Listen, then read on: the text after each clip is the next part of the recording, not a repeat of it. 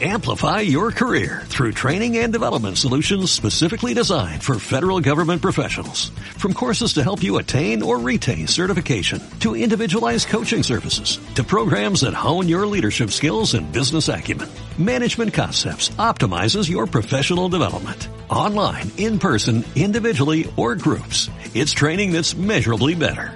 Learn more at managementconcepts.com. That's managementconcepts.com.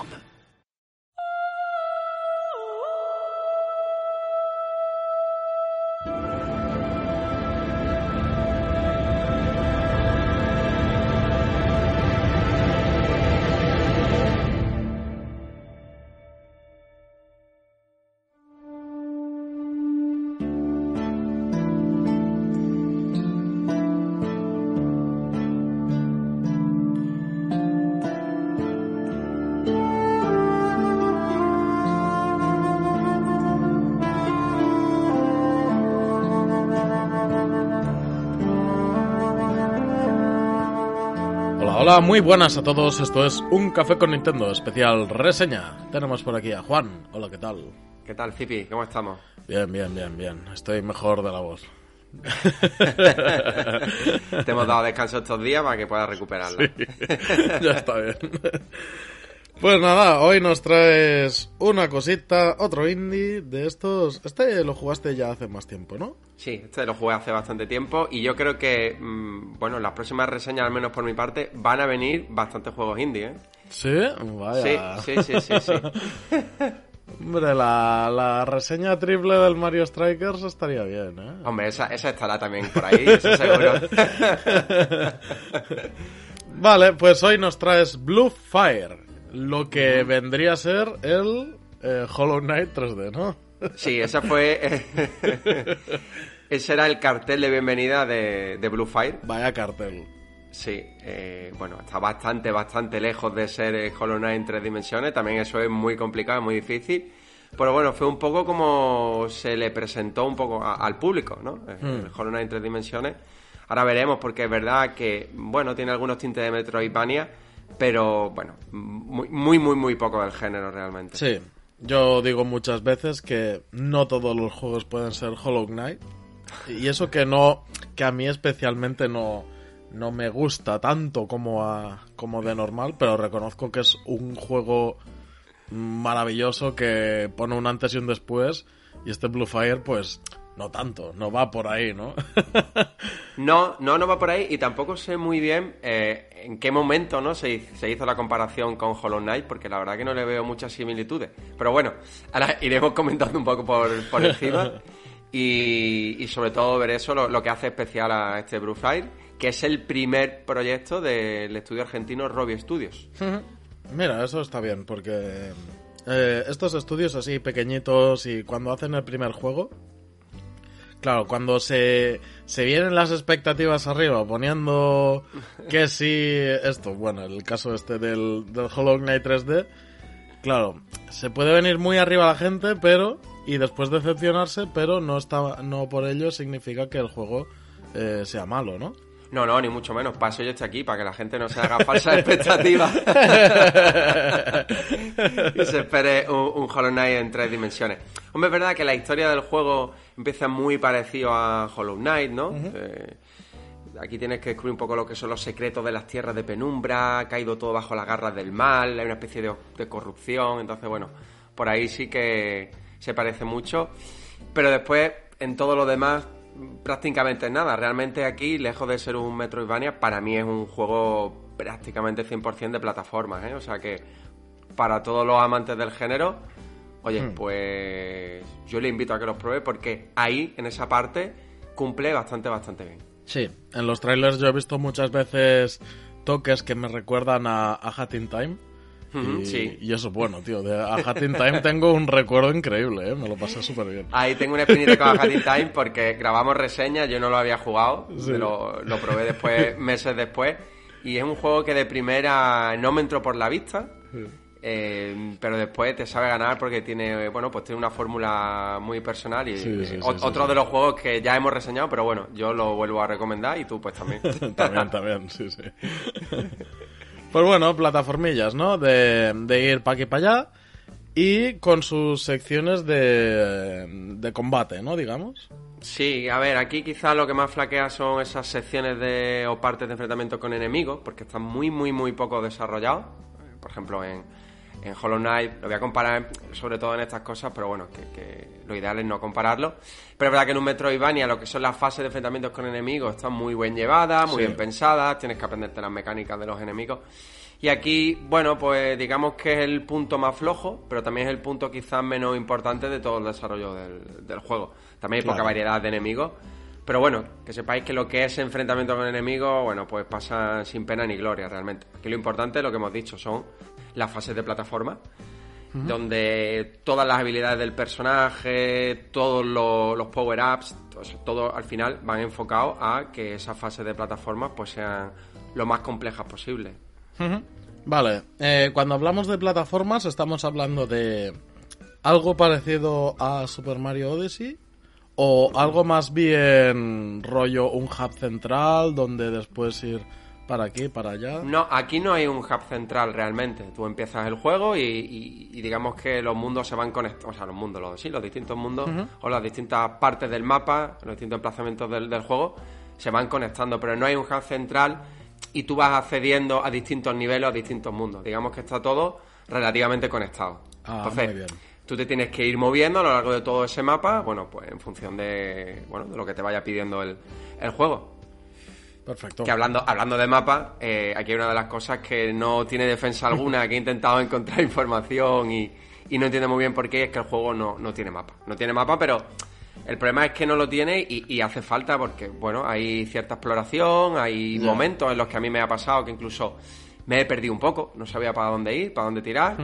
Y claro, si no tienes mapa, por mucho que el juego te diga que tienes que ir a tal sitio en la misión principal, pues eh, o, te fijas muy bien en todo o, o cuesta así. A veces, ya te digo, yo he estado en un punto, dos, tres momentos de incluso abandonarlo porque no sabía dónde tenía que ir, pero porque no entiendo que un juego a día de hoy no tenga un mapa. o sea, no, lo concibo. claro. Em, esto lo hablábamos también porque... Em, un spoiler, eh, esta reseña ya la grabamos. Sí. Estamos volviendo a hacerla. Hubo, un pequeño accidente. Y comentaba en su momento lo que voy a decir ahora, que, que está de moda esto de, de no ponerte el mapa, ¿no? De no sé si por querer hacerte el juego más difícil, por no querer llevar al jugador de la mano, o si por decisión estética, que a veces es por eso, ¿no? Como diciendo, bueno, pues como al final te aprendes un poco el, lo que es las zonas en las que te mueves, ¿para qué necesitas un mapa? A ver, el mundo del juego, el mundo de Penumbra, no es excesivamente grande, no es muy, muy amplio. Pero sí que es verdad que hay momentos y puntos donde se echa de, se echan falta un mapa. E incluso estuve leyendo que los desarrolladores decían que ellos, bueno, no lo veían necesario y te ponen a navegar un poco por internet y, la gente evidentemente se queja de que el juego no tiene un mapa. donde te puedas guiar, donde puedas ir un poco teniéndolo de, de referencia, ¿no? Porque hay sus misiones secundarias, aparte de las principales, y, muchas veces, pues todo eso es que te ayuda. Es que claro en un Metroidvania ya de por sí, con mapa muchas veces uno no sabe dónde tiene que ir. Por ejemplo, Blasphemous es uno de los, de los grandes ejemplos. Sí, sí, sí, sí, donde incluso con mapa hay muchas veces que te pierdes. Y en Metroidvania tienen que tener mapa, o sea, es que, si no es imposible, tío. Que es verdad que he dicho que esto eh, tiene tinte y elemento de Metroidvania, pero para mí es más un juego de, de plataforma. Pero bueno, eh, al final, eh, no sé, que, que, juego hoy en día no, no tiene un mapa, ¿no? Ya, claro, claro, claro. que tú te pueda, sí, te pueda guiar. Se hace se hace un poco raro. Ni que sea algo eh, periférico y a, lo garabatos, ¿sabes? Mm, para más o menos hacerte la idea. Sobre todo porque después hay pocos puntos de guardado en el juego y están, desde mi punto de vista, demasiado alejados unos de otros. Aunque bueno, esto suele suceder en muchos juegos Metroidvania, ¿vale? Sí. Y sí que es verdad que hay una cosa buena, que si tú, por ejemplo, eh, por lo que sea, pierdes toda la vida y empiezas desde el punto de guardado en el que guardaste la última vez, es verdad que te puede pillar muy lejos, pero todo lo que has hecho, si has abierto una puerta, si has vencido un enemigo, si has conseguido un coleccionable, todo eso se queda guardado, o sea, realmente se mantiene. Vale. ¿Vale? que bueno, eso, eso, sí que sí que se agradece. Después, sobre todo, lo del tema de la, fase de plataforma. Bueno, pues nuestro personaje, a medida que vamos evolucionando, vamos eh, avanzando en el juego, pues va teniendo nuevas habilidades, ¿no? Es capaz de hacer un doble salto, es capaz, por ejemplo, de correr a través de las paredes. Entonces, esos son esos tres, cuatro movimientos que componen lo que es todas las fases de, de plataforma. Así que es cierto que la cámara a veces es verdad que no ayuda mucho. Porque hay momentos en los que se pega demasiado al personaje o hay una pared que tapa parte de tu personaje y complica muchas veces, bueno, pues, pues sabe muy bien lo, lo, que hace. Más que nada porque es un juego que, en ciertos momentos, ahora hablaremos ¿no? de, los abismos, que es una especie de, prueba de habilidad, ahí sí que requiere bastante precisión en los saltos, los movimientos y, en todo. Ya, eh, antes de entrar a los abismos, no sé por qué, me parece que me vas a decir que no, pero ¿tiene la mecánica esta de los souls, de que si pierdes una vida o te matan, tienes que ir a rescatar todas tus... Sí. Sí, a ver, no, no todas tus cosas, aquí realmente... no me gusta, ¿eh? Lo ponen en todos los juegos últimamente, tío. Aquí, como en otros juegos, no, no concretamente como en los Souls, pues si tú mueres, pues se queda como tu fantasma y si lo recuperas, lo que realmente consigues son los ores, las monedas del, del juego, ¿no? Entonces, todo eso que tú habías, eh, bueno, pues habías recogido a lo largo del juego, bueno, pues, pues ahí es lo que, lo que recuperas. Pero no pierdes, es decir, pues si tienes, por ejemplo, digamos que hay objetos especiales, ¿no? Pues eso, que te permiten correr por las paredes o hacer un ataque en remolino, yo qué sé, saltar, saltar en el aire, como hemos dicho antes, un doble salto o un... Todo eso no se pierde realmente. Claro. Lo que se pierde es eso, es los objetos que hayas tú recopilado, pero tipo dinero y demás. No. Los que son más rollo consumible. Chato, lo que son más, más de ese estilo. Sí, sí, sí, sí. Vale. Habíamos dejado en pendientes los abismos, que has dicho que te ha gustado. Sí, los abismos, eso es, de hecho, la parte que más me ha gustado del juego porque es la, la parte que más exige al jugador. De hecho, es algo opcional, no es algo obligatorio. Pero son, pues eso, como eh, niveles extra a lo largo del juego, que, están repartidos por todo el mapa. Tienen distintos niveles de dificultad, de 1 a 5 estrellas, y los de 5 estrellas pues son muy, muy, muy difíciles. ya, ya, ya me imagino. Esto es el típico... El, barril del Donkey Kong, ¿no? Que te lanza ahí. o, la plataforma esta de los Crash Bandicoot también. Sí, sí, sí la verdad vas a una zona desafío que es eh, especialmente jodida, como aquel que sí, dice. Sí, sí, son, son bastante jodidos. Ya te digo, de 1 a 4 estrellas son asequibles. Digamos que, bueno, eh, repitiéndola pocas veces se pueden conseguir, pero la de 5 estrellas están a otro nivel porque hay muchos elementos en pantalla, muchos saltos, mm. mucho correr a través de la pared, saltar perfecto. Y el problema es que si te caes, tienes que empezar desde el principio. Y las de 5 estrellas, la verdad que son lo bastante largas como para que, bueno, pues, te, pueda llegar, a frustrar un poco. sí, eh, claro, los juegos de plataforma habitualmente, eh, cada, bueno, cada género recurre a, sus elementos propios y los de plataformas eh, juegan mucho con el timing siempre, a, hmm. a que te aprendas qué hace, qué hacer en cada movimiento, qué hacer justamente, cómo encadenarlos, ¿no? Y supongo que era por aquí las decisiones. Sí, aquí el timing de hecho es importante, eso, en la fase de plataformas. El timing también en los enfrentamientos, pero como es algo, pues eso, es bastante anecdótico, no, no es tan importante.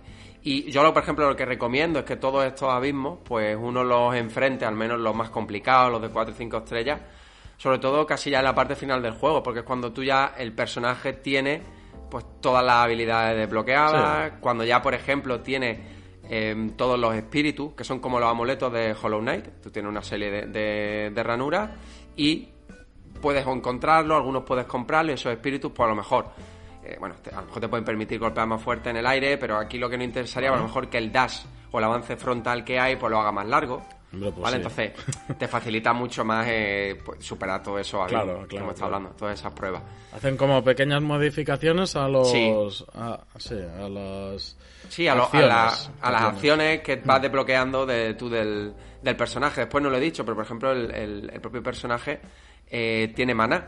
Tiene un maná que, con lo que puede, bueno, pues tiene un escudo con el que se puede defender y eso consume maná. Hay un ataque eh, lejano que también consume maná.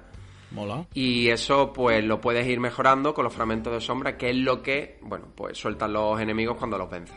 Vale. Em, estas acciones que se utilizan para para añadirle movilidad a la, al plataformeo y tal, eh, también son utilizadas en, para vencer a los enemigos o, algo así.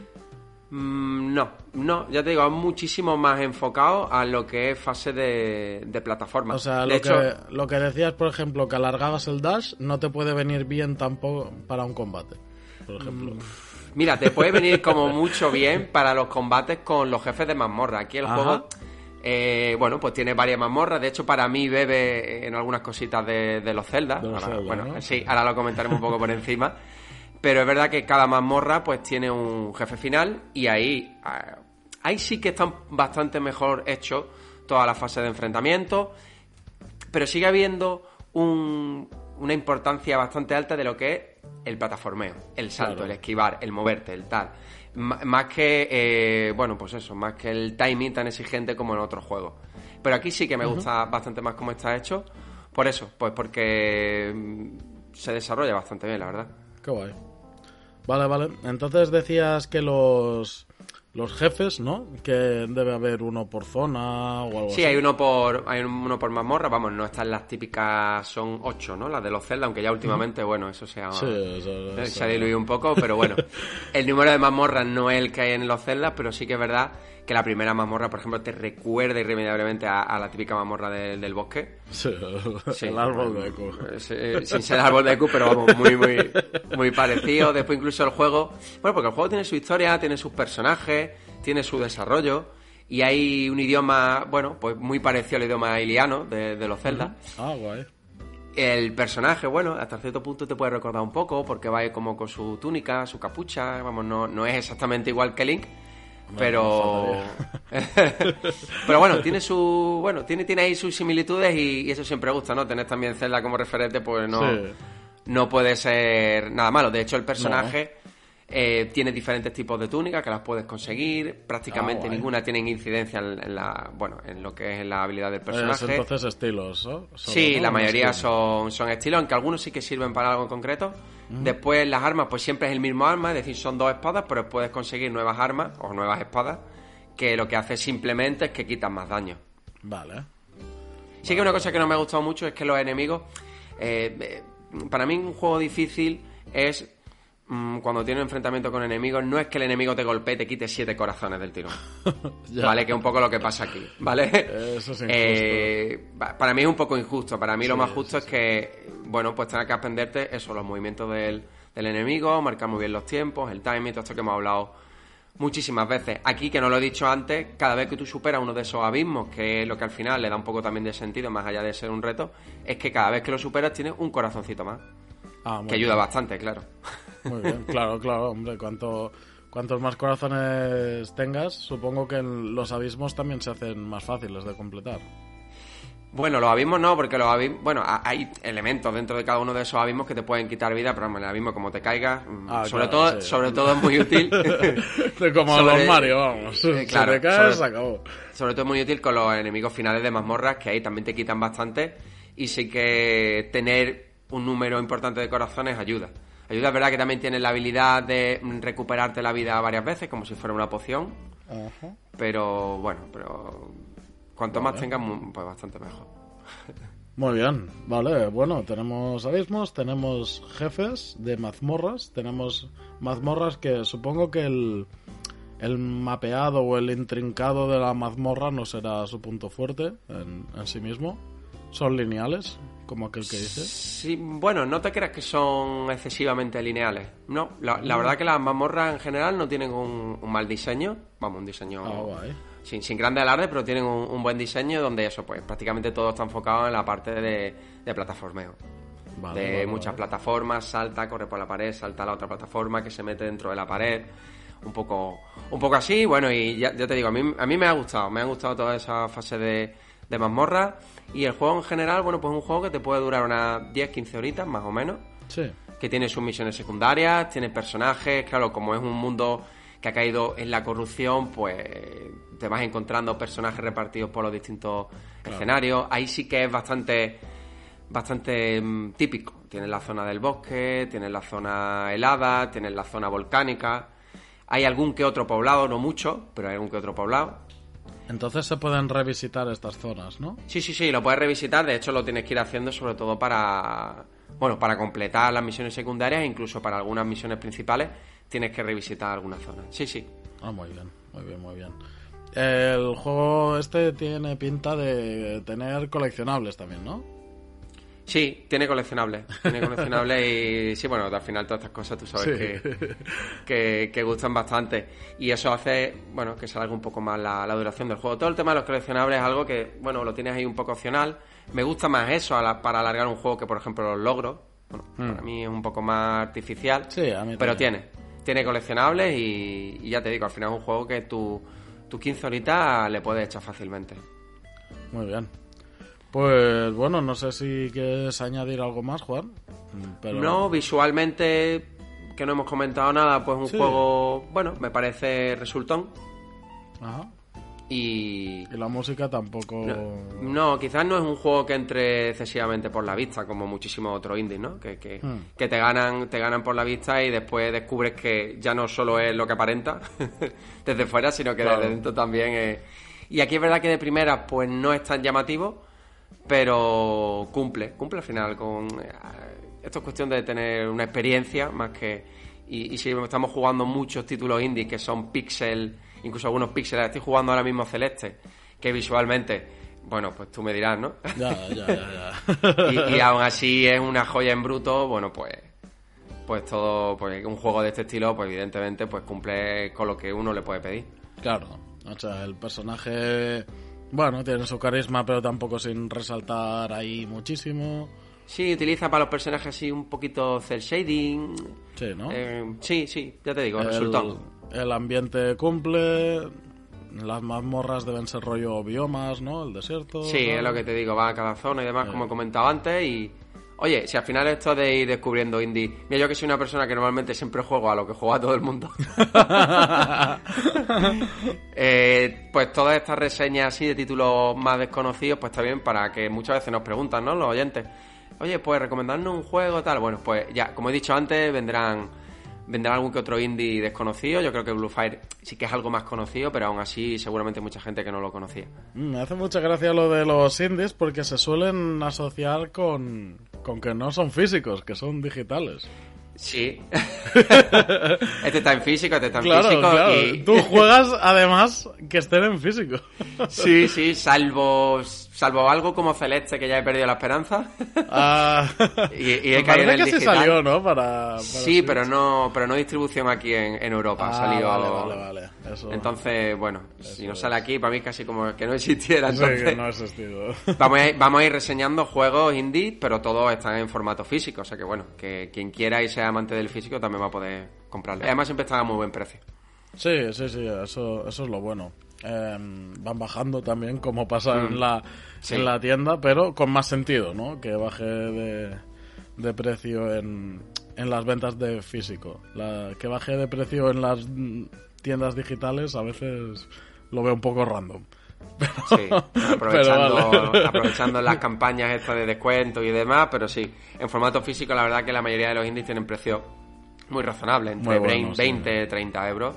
Sí, y además Y- en los indies suelen currarse algo más, las ediciones.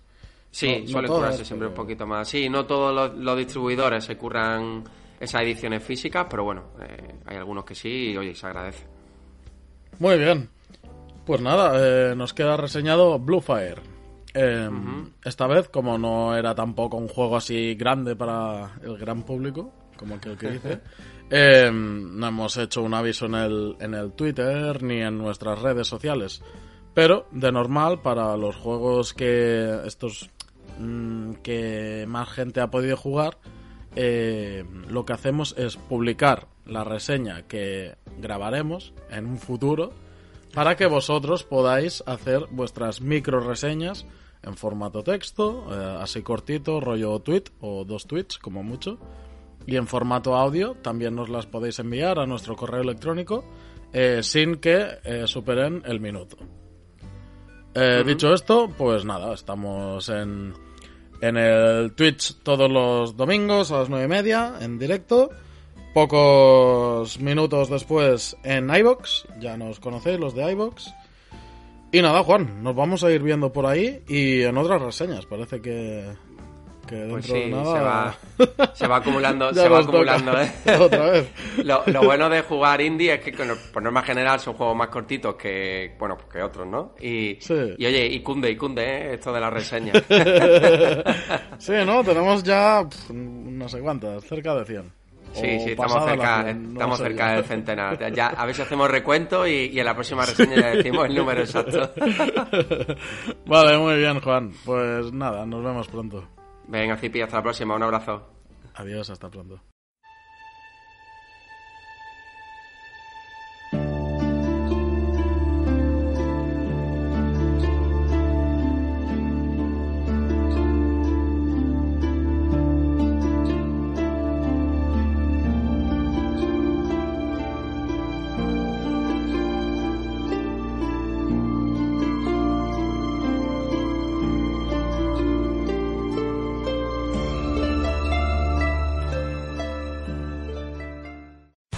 Amplify your career through training and development solutions specifically designed for federal government professionals. From courses to help you attain or retain certification, to individualized coaching services, to programs that hone your leadership skills and business acumen, Management Concepts optimizes your professional development. Online, in person, individually, or groups, it's training that's measurably better. Learn more at managementconcepts.com. That's managementconcepts.com.